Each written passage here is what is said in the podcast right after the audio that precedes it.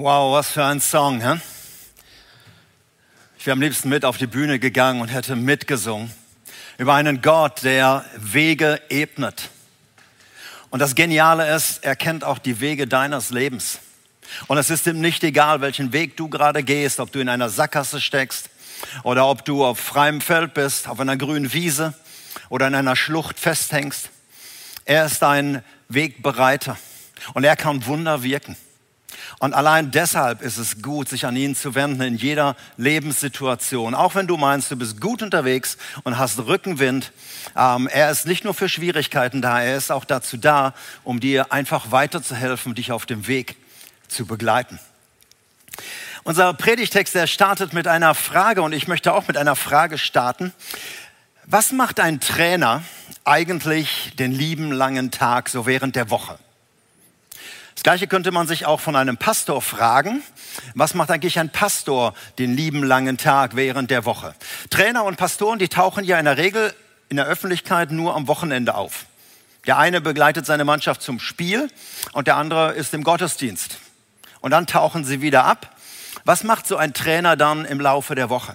Nun, ein Trainer macht sich viel, viel Kopfzerbrechen, viele, viele Gedanken über das, was gewesen ist, über das, was ist und das, was kommt.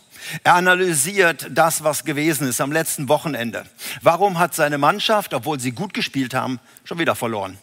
Was waren die, Knall, die Knackpunkte im Spiel seiner Mannschaft, warum sie im Endeffekt doch verloren haben? Oder aber er führt sehr viele Gespräche mit Einzelnen, die vielleicht daran beteiligt waren und stellt sie neu auf. Er überlegt Taktiken, er überlegt Veränderungen. Und dann kümmert er sich um die Zukunft. Er analysiert den Gegner. Wer kommt am nächsten Wochenende auf uns zu? Und wer wird unser Gegner eben sein? Und was kann ich von ihnen lernen? Was sind ihre Stärken und wo sind ihre Schwächen? Also der macht sich ganz viel Gedanken, dann stellt er eine Taktik auf, ein Konzept und dann trainiert er natürlich mit seiner Mannschaft. Denn er will ja, dass die Leute nicht nur da sitzen und sagen, mm, klingt gut, sondern sie sollen das ja auch umsetzen, was er sich mit seinem Trainerstab so gedacht hat. Und dann wird das nächste Wochenende zeigen, ob sie es umgesetzt haben oder ob er noch mal weiter trainieren muss und wiederum anfangen muss, über die Vergangenheit nachzudenken. Wir sind in einer Predigtreihe Come On und Tim Jansen hat die erste Predigt dazu gehalten vor einigen Wochen und er hat den Jakobus, es geht um den Jakobusbrief, er hat den Autor so als Trainer verglichen. Und ich möchte bei diesem Bild bleiben, weil ich es einfach genial finde. Und er hat einfach gesagt, hey, er macht sich Gedanken über sein Team. Sein Team, das waren vorwiegend Judenchristen. Und die Lebenssaison, das Lebensspiel war unterbrochen worden. Ihr Corona war Verfolgung. Sie waren vertrieben worden und sie waren jetzt Migranten im gesamten Mittelmeerraum und sie konnten nicht mehr so zusammenspielen, wie sie es eigentlich gewohnt waren. Und Jakobus schreibt ihnen, und er guckt, was kann trotzdem helfen, auch wenn sie jetzt überall versprengt sind, damit das Team zusammenbleibt. Was kann helfen, damit Einheit gewährleistet ist? Denn Jakobus weiß genau, Einheit macht stark. Einheit macht unüberwindbar. In Einheit stehen wir zusammen und kämpfen miteinander statt gegeneinander. Und deshalb überall da, wo er sieht, dass, dass diese Einheit gefährdet ist, da benutzt er zum Teil sehr krasse Worte und macht direktive Ansagen. Und es ist einfach ein Trainer, der besorgt ist, dass sein Team auseinanderfällt oder dass sie das Lebensziel nicht erreichen und dass sie ihre Saison einfach nicht siegreich beenden. Wir haben letzte Woche eine Predigt gehört dazu über die Macht der Worte. Und da war das so, dass er sehr scharfe Worte gebraucht hat, weil er wusste, Worte können entweder ein Team stärken, ermutigen und aufbauen oder aber ein Team demotivieren und runterdrücken. Und deshalb gibt es eine Macht der Worte und darüber hat Timo Pickert letzten Sonntag gepredigt. Und es gibt noch eine weitere Einheit, die Jakobus ähm, immer wieder im Auge hat. Und das ist die Einheit zwischen Theorie und Praxis. Zwischen dem, was du glaubst und dem, was du lebst. Was du am Sonntag hörst und glaubst und nachsprichst oder in Liedern singst und das, was du im Alltag lebst. Und er sieht, wenn da keine Einheit ist, wenn da nur eine Theorie ist, aber die Praxis kommt nicht aufs Spielfeld, dann wird Jakobus sehr ja, ungehalten und bringt dann auch ein paar scharfe Sachen rein. Ich sage das deshalb, wenn man die Motivation und das Herzensanliegen dieses Trainers nicht versteht, dann klingen so die Passagen, wenn man den Jakobusbrief einfach liest, so wie die Anweisung eines Moralapostels. Dem geht es nur darum, das Leben des anderen zu erschweren, möglichst die Freude und Spaß am Glauben zu nehmen und zu tun, was kann ich tun, damit Christsein wieder ein bisschen gesetzlicher wird, damit wir da auch ein bisschen die Werke an äh, Gehalt gewinnen. Und manche würden dann sagen, die Forderungen sind mir einfach zu hoch. Also wenn das Christsein bedeutet, dann lasse ich lieber die Finger da weg, da habe ich keinen Bock drauf. Gott wusste um das Herz von Jakobus. Jesus wusste um das Herz seines Halbbruders. Und er wollte, dass dieser Brief in der Bibel ist und bleibt und zu den 66 Büchern gehört.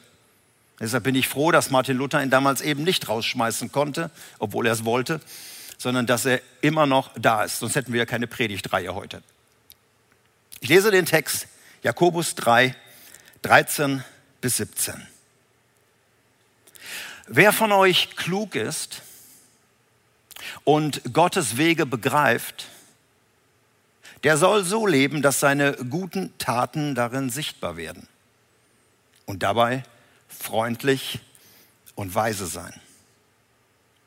Wenn ihr aber bitteren Neid und selbstsüchtigen Ehrgeiz davon erfüllt seid, dann rühmt euch nicht damit, weise zu sein, denn das wäre eine Lüge. Denn Neid und Selbstsucht haben nichts mit der Weisheit von Gott zu tun, sondern sie sind irdisch, gottlos, teuflischen Ursprungs. Denn wo Eifersucht und selbstsüchtiger Ehrgeiz herrschen, das führt zur Zerstörung und bewirkt alle möglichen schlechten Taten. Aber die Weisheit, die von Gott kommt, ist vor allem rein. Sie sucht den Frieden, sie ist freundlich und bereit nachzugeben. Sie zeichnet sich durch Barmherzigkeit und gute Taten aus. Sie ist unparteiisch und immer aufrichtig. Im Urtext, wenn man mal Luther oder Elberfelder zunimmt, beginnt es mit einer Frage. Wer von euch ist klug und weise? Und das war damals etwas, was hohes Ansehen hatte. Und wahrscheinlich haben sich ganz, ganz viele gemeldet, als sie den Brief vorgelesen bekamen und haben sofort gesagt, natürlich ich, wer sonst? Und normalerweise geht es auch um diese beiden Dinge, wenn man heute darüber nachdenkt. Da ist Klugheit, Intelligenz. Und das zeichnet einen Menschen aus, der viel gelernt hat, studiert hat, möglichst noch mit Titeln versehen. Und das nennt man Klugheit. Und wenn dann noch Lebenserfahrung reinkommen, so ab 55 aufwärts, nennt man das dann auch Lebensweisheit. Wenn also ein 25-Jähriger so alle möglichen Lebensparolen und Lebensweisheiten rausposaunt, als hätte er das Rad der Geschichte neu erfunden, dann würde man wahrscheinlich zu Recht sagen, hey, ähm, nimm dich nicht so ernst. Du bist einfach noch zu jung dazu, komm du erst mal in mein Alter. Lern du erstmal und bis dahin halt möglichst den Mund. Jakobus ist anderer Meinung. Nachdem er diese Frage gestellt hat, wer von euch ist klug und weise, gibt er eine Antwort, eine These. Weise ist, wer weise handelt. Klug ist, wer klug handelt.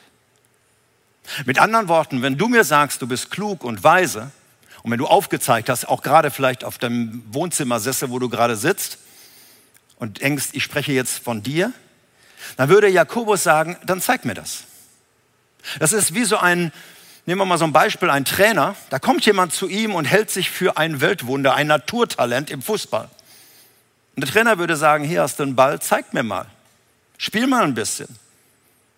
Und wenn der Trainer dann merkt, der trifft nur jeden zweiten Mal den Ball, und den kannst du drei Meter vors Tor stellen, der trifft das leere Tor nicht, dann würde jeder Trainer der Welt sagen, ey, ähm, erzähl mir keine Märchen. Halte dich jetzt nicht für eine Neugeburt von Pelé oder Maradona oder Raoul, sondern fang erst mal an zu lernen. Komm erst mal ein bisschen runter und fang an mit der Praxis, sonst bist du noch niemals für Fortuna Düsseldorf tauglich.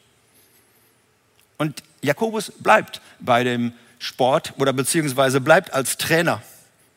Und er stellt jetzt zwei Mannschaften auf. Er sagt, okay, da sind die, die sich sofort gemeldet haben. Wir sind klug und weise. Und da ist das zweite Team mit der Lebenserfahrung. In welchem Team möchtest du spielen?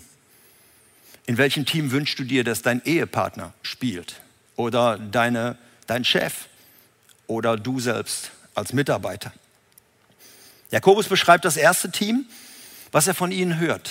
Er sagt, okay, ihr sagt, ihr seid weise und klug. Aber ich höre von euch, dass da etwas vorherrscht, nämlich Neid und Eifersucht und Streitsucht. Ihr habt etwas in euch, das ist eine falsche Quelle. Da ist etwas, was euch nicht gut tut. Und er nennt das kurz nochmal im nächsten Vers. Und diese Quelle nennt er irdisch und deshalb auch gottlos und sogar teuflischen Ursprungs. Also da steckt sogar Dämonie dahinter.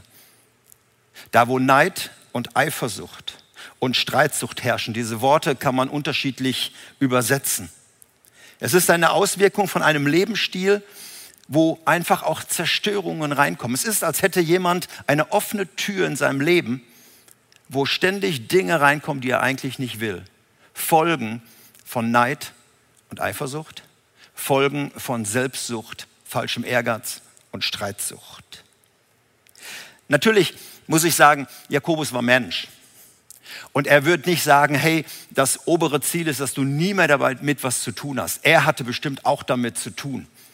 Schließlich war, lief alle Welt seinem großen Bruder Jesus nach, während man auf den kleinen Jakobus erstmal gar nicht achtete. Und er musste auch damit umgehen.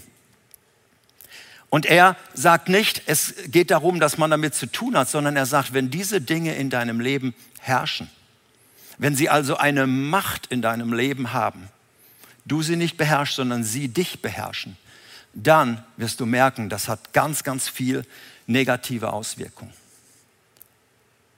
Ich hatte eine lange Zeit in meinem Leben, wo ich sehr neidisch und eifersüchtig auf meinen Bruder war. Ich habe zwei Brüder, so zwei Überbrüder, der eine vier Jahre älter, der andere sechs Jahre älter. Und gerade der vier Jahre älter war, der war Musiker. Wir waren alle musikalische Talente, aber er hat so am meisten gebracht und hat auch Musik studiert. Die anderen verliefen sich alle in Theologie. Aber er hat Musik gemacht. Und er war da, wo ich gerne auch gewesen wäre. Auf großen Bühnen, reiste durch ganz Europa und hat Musik gemacht und war sehr erfolgreich. Und anstatt dass es mir so ein Anliegen gewesen wäre und sage, wow, so möchte ich auch mal sein, so den großen Bruder anhimmeln, hat sich in mir Neid und Eifersucht festgesetzt. Und das hatte ganz viel damit Minderwertigkeit zu tun. Und mit, mit, ja, richtig Eifersucht auf jemanden, der da ist, wo ich auch gern wäre. Und das hat lange gedauert. Es ist wirklich eine Tür, wo dann andere Dinge folgen. Der erste Mensch, der damit zu tun hatte, mit Neid und Eifersucht, das war Kain. Er hatte einen Bruder, Abel, und dieser Abel war von Gott mehr angesehen als er. Und anstatt dass er von ihm lernt und zu ihm hingeht und sagt, hör mal, wie lange machst du eigentlich stille Zeit und wie lebst du mit deinem Gott, was kann ich von dir lernen, wurde er richtig stinkig und eifersüchtig und sauer auf ihn. Und Gott sieht, dass sich da so eine dunkle Wolke in seinem Leben breit macht und spricht ihn an auf diese Sache. Ich lese 1. Mose 4, was Gott diesem Mann sagt in dieser Situation, als Neid und Eifersucht schon richtig sich eingegraben haben. Warum bist du so zornig? Zorn ist eine der Folgen. Warum blickst du so grimmig zu Boden? Ist es nicht so, wenn du Gutes im Sinn hast, dann kannst du frei umherschauen. Einfach weil deine Motivlage einfach klar ist. Wenn du jedoch Böses planst, dann lauert die Sünde dir auf und sie will dich zu Fall bringen. Wörtlich steht, sie steht vor deiner Tür und klopft an. Du aber herrsche über sie. Dieser junge Mann hat nicht auf Gott gehört. Sondern er hat sich in diesem Neid und Eifersucht versteift und hat seinen Bruder eingeladen, hat ihn dann umgebracht. Bei meinem Bruder war es nicht ganz so schlimm, er lebt heute noch. Aber das ist etwas, was es mit sich bringt, wenn Neid und Eifersucht herrscht. Und das Gleiche passiert, wenn dann noch Selbstsucht, Narzissmus dazukommt. Alles kreist dann um den Menschen, um seinen Mangel, um seine Bedürftigkeit. Und deshalb sehe ich dann neidisch auf den, der mehr hat, der besser etwas kann, der mehr angesehen ist, der mehr Follower hat. Hey, ich habe doch die gute Botschaft. Ich bin doch ein viel besserer Pastor. Ich bin doch ein besserer Musiker. Ich bin doch ein besserer Mitarbeiter. Und dem laufen sie nach. Und ihr merkt, bei solchen Worten, wenn ein Mensch so, so tickt, mit dem zusammen zu sein, das ist ungut. Das vergiftet die Atmosphäre. Hier ist jemand, der Neid und Eifersucht und diese Selbstsucht, und oft gibt es daraus auch noch die Streitsucht. Und wenn so ein jemand sich dann noch Christ nennt, jeden Sonntag in die Church läuft, dann wird man am liebsten denken, hoffentlich kriegt das keiner mit, dass dieser Mensch Christ ist. Und man kann Jakobus verstehen, wenn er sagt in seinem hebräisch gebrochenen Englisch, so goes it not. So geht's nicht. Du lügst der Wahrheit entgegen. Wenn das in dir vorherrscht, dann ist da eine Lebenslüge. Und ihr Lieben, die Wahrheit ist ja nie abstrakt, sondern sie ist immer eine Person, sie ist Jesus. Und damit stehst du mit einem Lebensstil, mit Neid und Eifersucht und all diesen Dingen dem Leben Jesu gegenüber. Und du kannst nicht behaupten, ich bin sein Nachfolger. Jetzt sitzt du da vielleicht und denkst, boah, wäre ich heute Morgen doch mal nicht aufgestanden, hätte ich doch mal nicht diesen Kanal angemacht. Ich würde am liebsten jetzt abschalten. Bleib noch ein bisschen dran. Denn Jakobus bringt jetzt das zweite Team. Darum geht es ihm wirklich. Er sagt, hey, wer wirklich weise sein will, wer wirklich weise Entscheidungen treffen will und seine Klugheit benutzen will, der braucht die Weisheit Gottes. Vers 17, ich lese es nochmal nach einer anderen Übersetzung, Hoffnung für alle. Die Weisheit aber, die von Gott kommt, ist vor allem aufrichtig.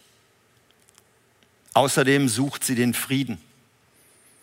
Sie ist freundlich, bereit nachzugeben und lässt sich etwas sagen. Sie hat Mitleid mit dem anderen und bewirkt Gutes. Sie ist unparteiisch, ohne Vorurteile und ohne alle Heuchelei. Merkst du den Unterschied? Unter so einem Menschen möchte man gerne arbeiten. Mit so einem Menschen möchte man gerne zusammenarbeiten. Von so einem Menschen möchte man gerne gecoacht werden. Den lädt man als Mentor in sein Leben, als Lebensberater ein. Weil diese Attribute so wichtig sind. Und sie weisen alle auf Gott hin, dass er die Weisheit Gottes in sein Leben eingebaut hat. Also Jakobus sagt, ein Mensch der Weisheit Gottes ist in seinen Motiven aufrichtig, ehrlich, rein. Da geht es jemand um Frieden miteinander, um das friedvolle Miteinander. Er sucht nicht nach seinem Recht, ich habe doch Recht, sondern ihm geht es um den Frieden. Da ist jemand freundlich in seinem Wesen, nicht launisch, sodass du nicht weißt, wo du dran bist, sondern er ist freundlich in seinem ganzen Wesen. Da ist jemand, der bereit ist, nachzugeben. Das ist völlig konträr zur Streitsucht, und zu falschem Ehrgeiz. Und da ist jemand, sagt Jakobus, der sich etwas sagen lässt. Allein diese Eigenschaft hält dich dabei zu lernen. Bist du ein Mensch, der sich etwas sagen lässt, der in sein Leben hineinreden lässt? Oder bist du ständig mit dem Rücken zur Wand und versuchst dich immer zu verteidigen? Ein Mensch, der sich etwas sagen lässt, der lässt sich auch kritisieren. Er kann ungerechtfertigte Kritik beiseite legen. Und er kann von berechtigter Kritik lernen, weil er einfach weiterkommen will. Und er bleibt immer barmherzig und voller Mitleid dem anderen gegenüber, weil er sieht sich nicht selbst, sondern er sieht die Not des anderen und das treibt ihn um. Und dann, sagt Jakobus, ist er auch unparteiisch. Er hat nicht nur seine Fans, die er immer bevorzugt und die anderen fallen unten weg, sondern er ist wirklich unparteiisch. Er kann auch mal guten Freunden ganz klar die Ansage machen. Und jetzt fragst du dich zu Recht, wenn Jakobus fragt, wer von euch ist weise? Vielleicht hast du auch schnell innerlich aufgezeigt und sagst jetzt, wer kann denn sowas machen? Wie kann ich denn da hinkommen? Ist das nicht nur etwas für ganz, ganz wenige und die anderen spielen halt alle im ersten Team? Jakobus schreibt noch ein paar Verse weiter. Nun muss man wissen, er hat damals nicht in Kapiteln geschrieben, sondern Wort für Wort. Es ging ohne Absätze einfach durch. Kapitel und Absätze kamen später. Er schreibt einfach noch ein bisschen weiter und in Kapitel 4 lesen wir dann drei wichtige Entscheidungen, wie du zu so einem Menschen werden kannst. Jakobus sagt, unterwirf dich Gott. Unterwirf dich der Herrschaft Gottes. Zweite, widerstehe dem Teufel. Und das dritte, suche die Nähe Gottes. Es geht um die Hauptfrage, wer darf in deinem Leben herrschen? Und diese Frage ist sehr begrenzt. Es gibt nicht viele Alternativen. Gott oder der Teufel. Martin Luther hat es einmal so schön gesagt, der Mensch ist ein Reittier, er wird auf jeden Fall geritten. Fragt sich nur, ob Gott ihn reitet oder der Teufel ihn reitet. Und diese Antwort finden viele Menschen bis heute sehr doof, zu einfach, zu banal. Sie würden gerne selber herrschen. Sie würden sagen, Gott nicht unbedingt, der Teufel erst recht nicht, aber ich mache das alles selbst. Lass mich mal bitte in Ruhe, ich habe mein Leben im Griff. Die Bibel, nicht nur Jakobus, sondern die Bibel insgesamt lässt da keinen Zweifel. Es gab mal einen Moment, wo der Mensch herrschen sollte. Unter der Herrschaft Gottes sollte er bleiben, aber er sollte herrschen. Und diesen Auftrag hat er in Sand gesetzt. Kannst du ganz am Anfang der Bibel nachlesen.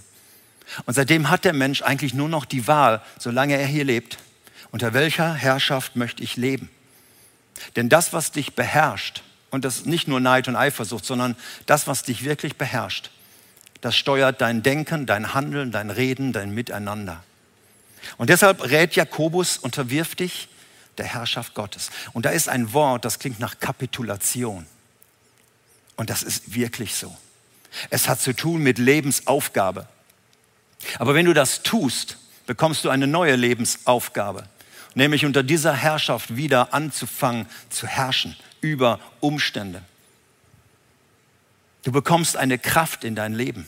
Du kannst Widerstand leisten. Du wirst nicht mehr getrieben von Gefühlen, von Launen, von Stimmungen und von all dem, was äußerlich läuft, sondern du kannst innerlich stark werden. Du hast dich Gott anvertraut und du bekommst eine Stärke, dem Teufel zu widerstehen und all den Verlockungen, was damit zu tun hat. Und das Dritte ist, Pflege die Nähe zu Gott. Täglich. Dann naht er sich zu dir. Und in dieser Gemeinschaft, das hat nichts damit zu tun, dass es gesetzlich ist oder du musst das jetzt so tun, sondern das hat damit zu tun, dass du die Nähe Gottes suchst, den Einfluss Gottes nimmst und ihn in dein Leben reinholst. Und dann wirst du merken, wie die göttliche Weisheit mehr und mehr sich settelt in dir, wie sie dein Denken bestimmt, wie sie dich wirklich auf Wege leitet, wie du lernst, Türen zu schließen, die nicht gut für dich sind. Und wie, wie dich Dinge anfangen zu beherrschen, und zwar im positiven Sinne. Und du wirst die Früchte merken, die Jakobus hier schreibt. Ich lese sie dir nochmal vor. Aufrichtig, friedfertig, freundlich, nachgiebig, lernbereit, barmherzig und unparteiisch. Und man könnte ganz fromm sagen, das ist die Frucht des Geistes in dir. Galater 5, Vers 22 steht das nochmal anders zusammengepackt. Und das ist das, was herrscht in deinem Leben. Freunde, und wenn so ein Team zusammenspielt, dann ist es unschlagbar, weil sie wirklich füreinander kämpfen, füreinander da sind. Wenn sowas in der Ehe stattfindet, zwischen Mann und Frau, in der Familie, dann ist da ein Team unschlagbar. Und wenn sowas in einer Gemeinde gelebt wird, mehr und mehr, dann ist auch eine Gemeinde unschlagbar. Dann kann auch Corona und der Teufel alle zusammen können letzten Endes die Einheit nicht zerstören, auch wenn wir im Augenblick uns nicht so treffen können, wie wir es gerne hätten. Ich möchte in der kommenden Woche einen Menschen vorstellen, so einen Zeitgenossen von Jakobus. Damit es auch ein bisschen praktisch wird. Heute war es ein bisschen theoretisch, aber damit es auch ein bisschen praktisch wird. Wie hat dieser Mann damals in seinem Umfeld, und der war auch von Verfolgung und all den Dingen betroffen, wie hat er diese Dinge gelebt? Die Weisheit Gottes. Und was können wir von ihm lernen? Und deshalb wäre schön, wenn du nächste Woche wieder mit dabei bist und von diesem Menschen lernst. Heute möchte ich dir Mut machen, dass du in deiner Kleingruppe oder in deiner Ehe oder in deiner Gemeinschaft mit deinen Freunden, kannst dich auch mit Nachbarn austauschen, einfach mal darüber sprecht. Nicht so sehr, was sehe ich an dir im ersten Team, wo äh, sehe ich bei dir noch Schattenseiten, sondern dass du einfach fragst, hey, wie empfindest du mich? Wie empfindet ihr mich? Ich würde gerne im zweiten Team mitspielen wollen. Wo seht ihr Dinge, wo, die ich schon gelernt habe? Und wo seht ihr Luft nach oben? Und mein Freund, wenn jemand mal den Mut hat, dir dann zu sagen, wo noch Luft nach oben ist, dann kannst du schon anfangen, diese Dinge umzusetzen, freundlich zu bleiben und barmherzig und aufrichtig. Und zu sagen, wow, ich danke dir, darüber werde ich nachdenken. Und das ist was ganz anderes, als wenn du sofort dich verteidigst und zurückschießt und sagst, musst du mir gerade noch sagen. Ich wünsche euch gute Austauschmöglichkeiten. Vielleicht auch gleich in unserem Lounge-Café. Und dass ihr über diese Dinge spricht aus dem zweiten Team. Und das erste Team, da will sowieso keiner drin spielen. Ich schließe mit einem Refrain aus einem alten Lied oder sagen wir mal einem halbalten Lied. Da heißt es im Refrain, Gott regier in mir, in deiner Kraft, über jeden Tag, über jeden Traum, über jede Nacht, also mein ganzes Leben. Du bist mein Gott, ich gehöre dir, darum regier in mir. Und ich bete für dich, dass, dass Gott dir begegnet und dass er merkt, hey, ich möchte meine Weisheit in dein Leben bringen. Ich möchte da, wo du bist, wo du dein Leben lebst, egal in welchem Alter du bist. Ich möchte, dass du zu einem Transportmittel wirst, dass du zu einem Zeugnis wirst, dass du zu einem Menschen wirst, der wirklich die Weisheit Gottes transportiert, so wie er lebt. Gott segne dich dazu.